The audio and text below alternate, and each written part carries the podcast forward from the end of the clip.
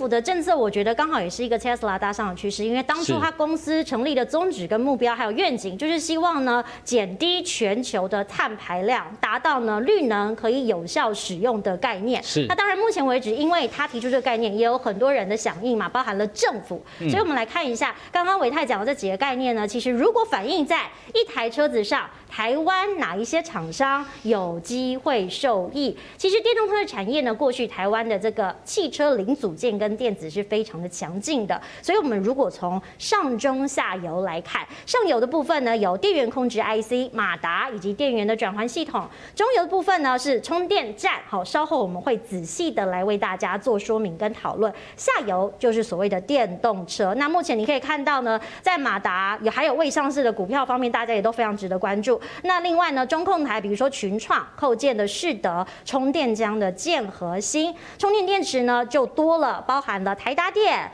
美琪玛、中汉、智茂、康普、新普、台塑、达正跟能源等等。那另外你可以看到这个车子的下缘，好，包含了齿轮跟减速箱，有我们的核大。而事实上，在电池的连接线数也有我们的帽点，所以其实根据维泰刚刚提到的时程，在这个短短的三十年之内，电动车产业的确包含了产业应用上充电桩，还有包含了车联网哈一些软体应用科技的部分，智慧电动车 GPS。ADAS 智慧电动车的应用都会在这一台车里面实现，各个厂牌呢也会有雨后春笋不一样的新的应用来发生。那么你有没有看到一些台湾的厂商可能又更有机会了？有，台湾厂商未来在电动车这个领域的确是很有机会。为什么？因为其实电动车跟传统的汽车最大差别，我们举例来讲。传统是所谓的这种引擎，然后传动轴这些，也就是说在机械这方面占在整个车子里面的比重大概是百分之六七十吧，然后电子相关的零组件大概只占百分之二三十。虽然说这几年一些推出来的新车电子的零件的一个比重有在做增加，不过其实它还是没有超过就是所谓引擎这原本的一个系统。可是电动车出来就刚好两个就颠倒了。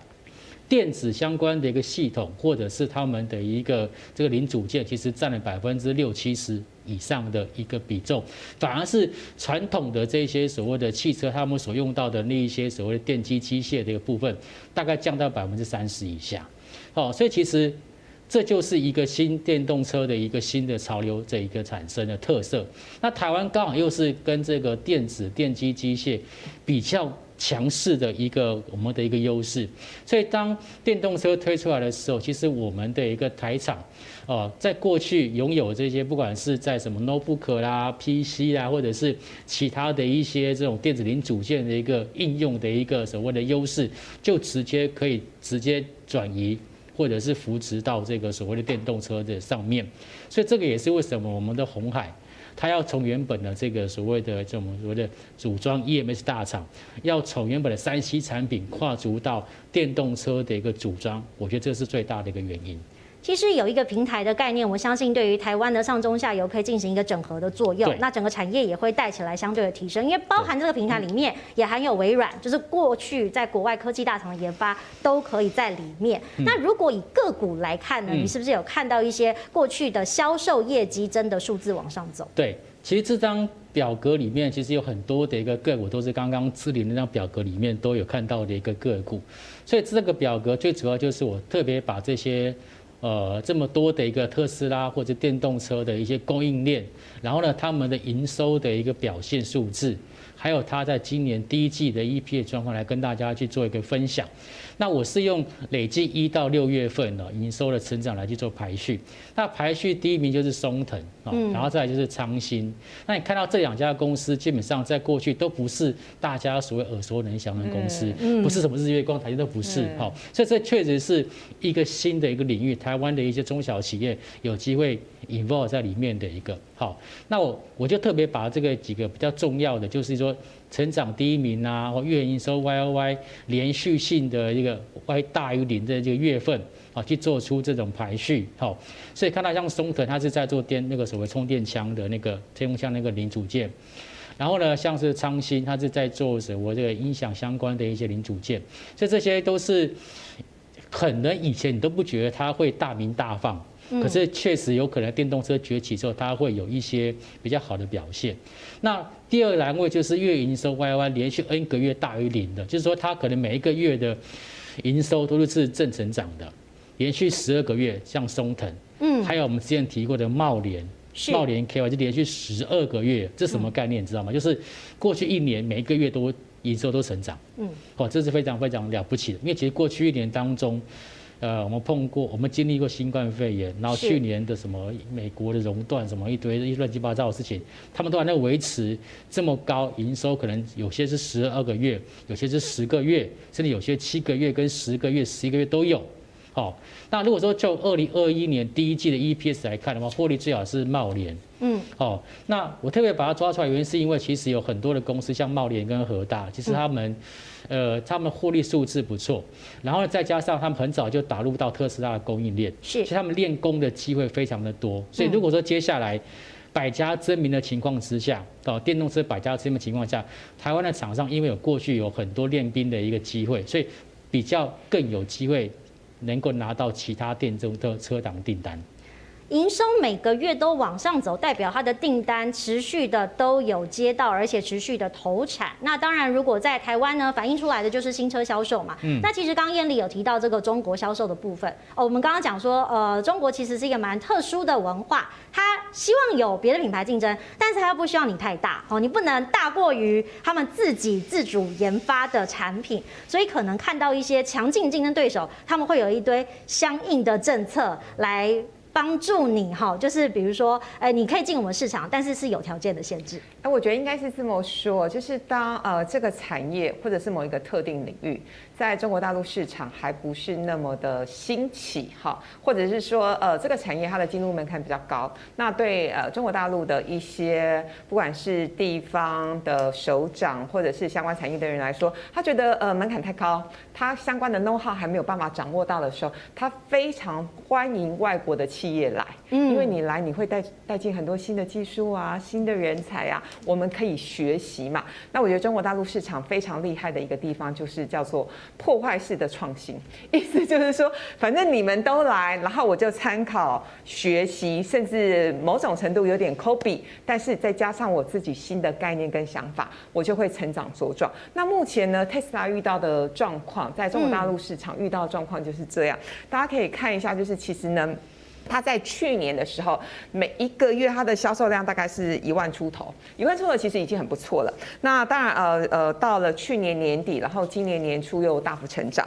三月份呢，单月的销销售量是三万五，可是到了四月份呢，是大幅锐减到两万五，少了一万台。发生了什么事情？其实今年年初以来，Tesla 在中国发生了蛮多的事情，嗯，包括呢有消费者说啊，那个刹车系统失灵啦，好怎样怎样怎样怎样怎样。后来当然有人踢包就说。其实他纯粹就是想要换一台新的 Tesla。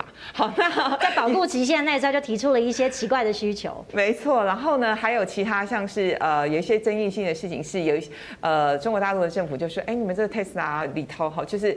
车主在开车的时候会有一些影像的记录，你们极有可能回传回美国，所以引起了所谓的呃治安国安的疑虑。那甚至有一些城市是规定呢，Tesla 是不可以停在城市里头，或者是不可以停在停车场，不可以停在公共的区域。呃，总之呢，就是有一连串的动作。当然，我想这都这都跟中国大陆他们极力要发展的自由品牌的定位跟策略有很大的关联。但我必须说啦。Tesla 的这个负责人哈，呃，真的很厉害。好，我们待会也会详细讲。全球首富。啊，对，啊，我我觉得他厉害的地方是他也很知道在商言商要怎么样去跟呃政府打好交道，然后去有一些谋合跟合作的方法。比如说，呃，当时呢去上海去成立工厂的时候，呃，我们就就看到外电消息也都有提到，就是呢中国政府说啊，我们非非常欢迎 Tesla 来啊，啊，马克思呃马斯克要来，那我们就发给你中国的。绿卡，你可以有所谓的永久的居留权，那这件事情后来就是不了了之哈。那他同时呢，也看到包括去年跟今年，呃，有一些陆续的谈话，好，呃，包括他们会说呢，呃，中国。政府是全世界最负责的政府，好，就赞扬中国政府是全世界最负责任的政府，比美国还要负责任。也包括呢，他也赞扬了呃中国的经济呢是稳定繁荣的成长。总之呢，其实我想呃对 Tesla 来说，中国市场在它的营收比例始终是在三成附近，是非常非常非常重要的市场。所以呢，要怎么样去跟呃中国政府或者是相关的领导人有比较好的谋合的关系，我觉得这也是考验了企业负责人的智慧。企业负责人在不同的这个场合，嗯、当然我们常常看到网友或者是呃很多新闻会揭露他们的谈话，但事实上可能在背后为什么会有这些话语的产出，是有某一些特定的目的。所以观众朋友也不要觉得说还好像特定的政治立场，事实上就是为了销售两个字。那其实过去为了呢要延续 Tesla 的愿景，这个 Elon Musk 也做了很多的努力。观众朋友可能会发现。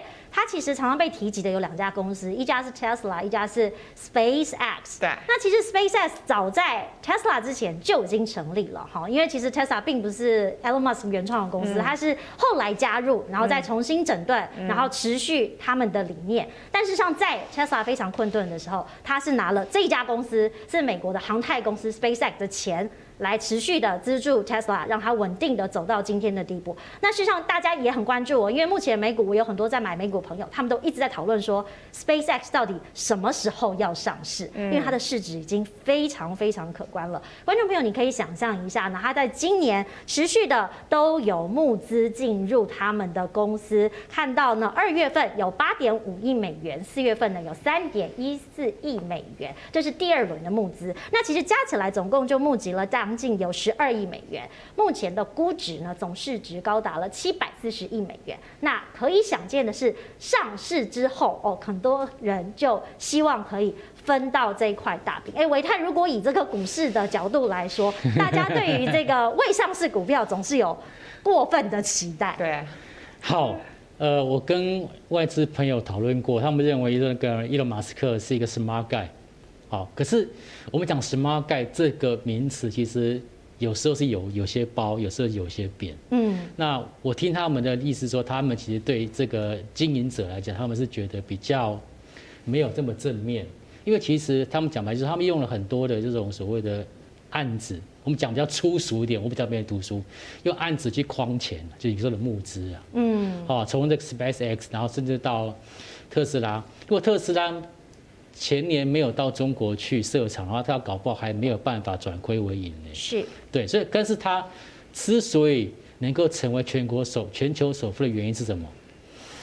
因为股票嘛，嗯，所以大所以大家要好好做股票，要投资股，先做投资股。对，其实我有很多的美国的朋友，真的都是靠 Tesla，今年或是去去年哈前三年，真的都是赚了好几波。对对，嗯，好，那我个人其实对他来讲，我个人也是没有这么的。正面的看待，因为我们从很多讯息面，这完全是我个人我个人立场，就是他针对这个所谓比特币，或者是所谓的狗狗币，对，去说了一些评论。那因为他现在已经是知名人士，是，但他说这些话之后，就会对这些商品会造成股价上面的一个波动。我你可以想象吗？一家公司拿大笔拿公司大笔的钱去投资虚拟货币，你觉得这样的动作在台湾你觉得会是允许的吗？嗯，在法律上可能是不太那么允许，甚至投资人可能也也觉得不是这么恰当，可是他就这么做了，所以我觉得这对于这个这一个经营者来讲，我个人是比较存疑的，我打一个问号。换句话说，我其实我以我来讲，我不会去投资特斯拉，嗯，因为我不知道他什么时候会做出。其他更惊人之举，对对，那我们是一个一个很单纯的投资人，我们不知道他要做什么事情。也许这事情做完之后，他的股价也还会再往上涨。可是如果他这个这个事情做出来，就对基本面没有直接、没有绝对的一个帮助。事实上，长期以来股价还是会拉回嘛。就像最近的一个股价也是这样，它就出现暴涨又暴跌。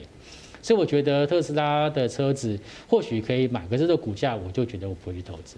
其实这个观点很有趣，因为过去很多人是特别放空特斯拉，我相信他们也有可能有一波获利。可是对做好像就是你如果有放空，好像也有人就是要做多，所以其实这个市场是一直都有人在对做，那也造成说它的话题性很够。那的确我们在市场看到的资金，很多人真的有赚钱了。所以燕丽姐，我们看它的确有很多惊世骇俗的行径跟言论，但美国新创公司好像真的都是走这个路线。对啊，语不惊人死不休嘛。那我今天要。募资，我一定是要有魅力。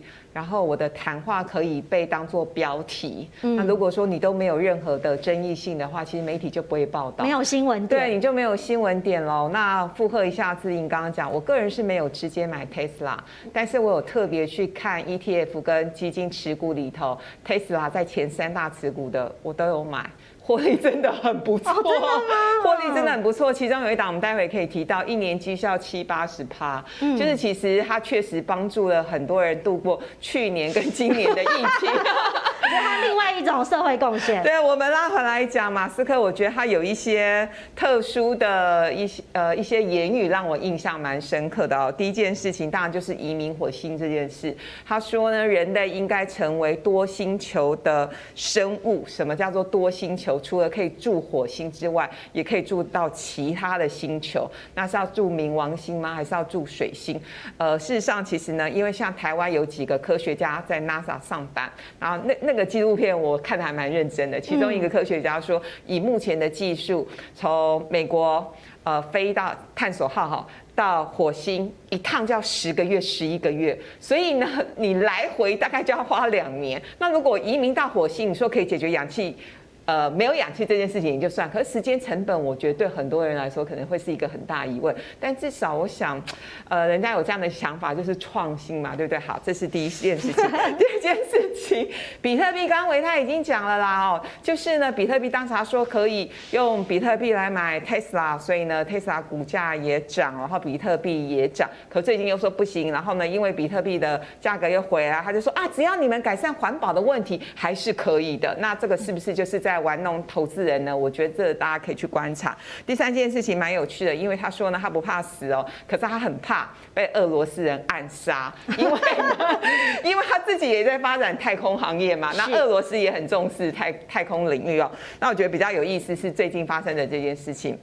他把他的豪宅卖掉了，他去住在组合屋。好，什么叫组合屋？他其实他说他不是住组合屋，他说他是住在呃星际基地，就是 Starbase。那这是他自己形容的。后来媒体去看了一下，发现这也不是什么星际基地啦，就是一个小小的组合屋。然后呢是五万美金。那大家就。仔细去查才发现，说他旗下的子公司在卖这个组合屋啊，所以大家理解吧？就是一个广告。对，我觉得马斯克他很聪明，就是举凡他说的每一。每一件事情做的每一件事情说的每一句话都在铺梗，就是为了他后面的销售。刚刚姿莹讲，为了他后面的销售跟业绩在做拉抬啊。那最后一件事情是我觉得我个人最受用的，虽然他的争论性比较大，可是提到工作，呃，他曾经讲过，就是他工作很需要 idea，要有很多创新领域，他不排流程。什么叫不排流程？我们一般人就是七点到八点干嘛，八点到九点干嘛？他不是没有时间表的。对，他不用时间表，他用的这个方法叫做 time boxing，意思就是说呢，我规定我自己，我这件事情要半个小时之内处理完。那如果半小时之内没有处理完的话，我就进行下一件事情。因为他的工作的内容全部都要有很多崭新的 idea 跟创新的想法，所以如果半小时没有想出来。没关系，我先做别的，因为在做完下一件事情之后，也许我突然有灵光，我可以解决上面那个没有做完的事情。哎，其实我个人有时候也会用这种方法，所以我觉得他还是有值蛮多值得学习的地方。对，对，就是因为你的目标转换了，所以也许你会有天外飞来一笔的想法哈，可以增进工作的动力。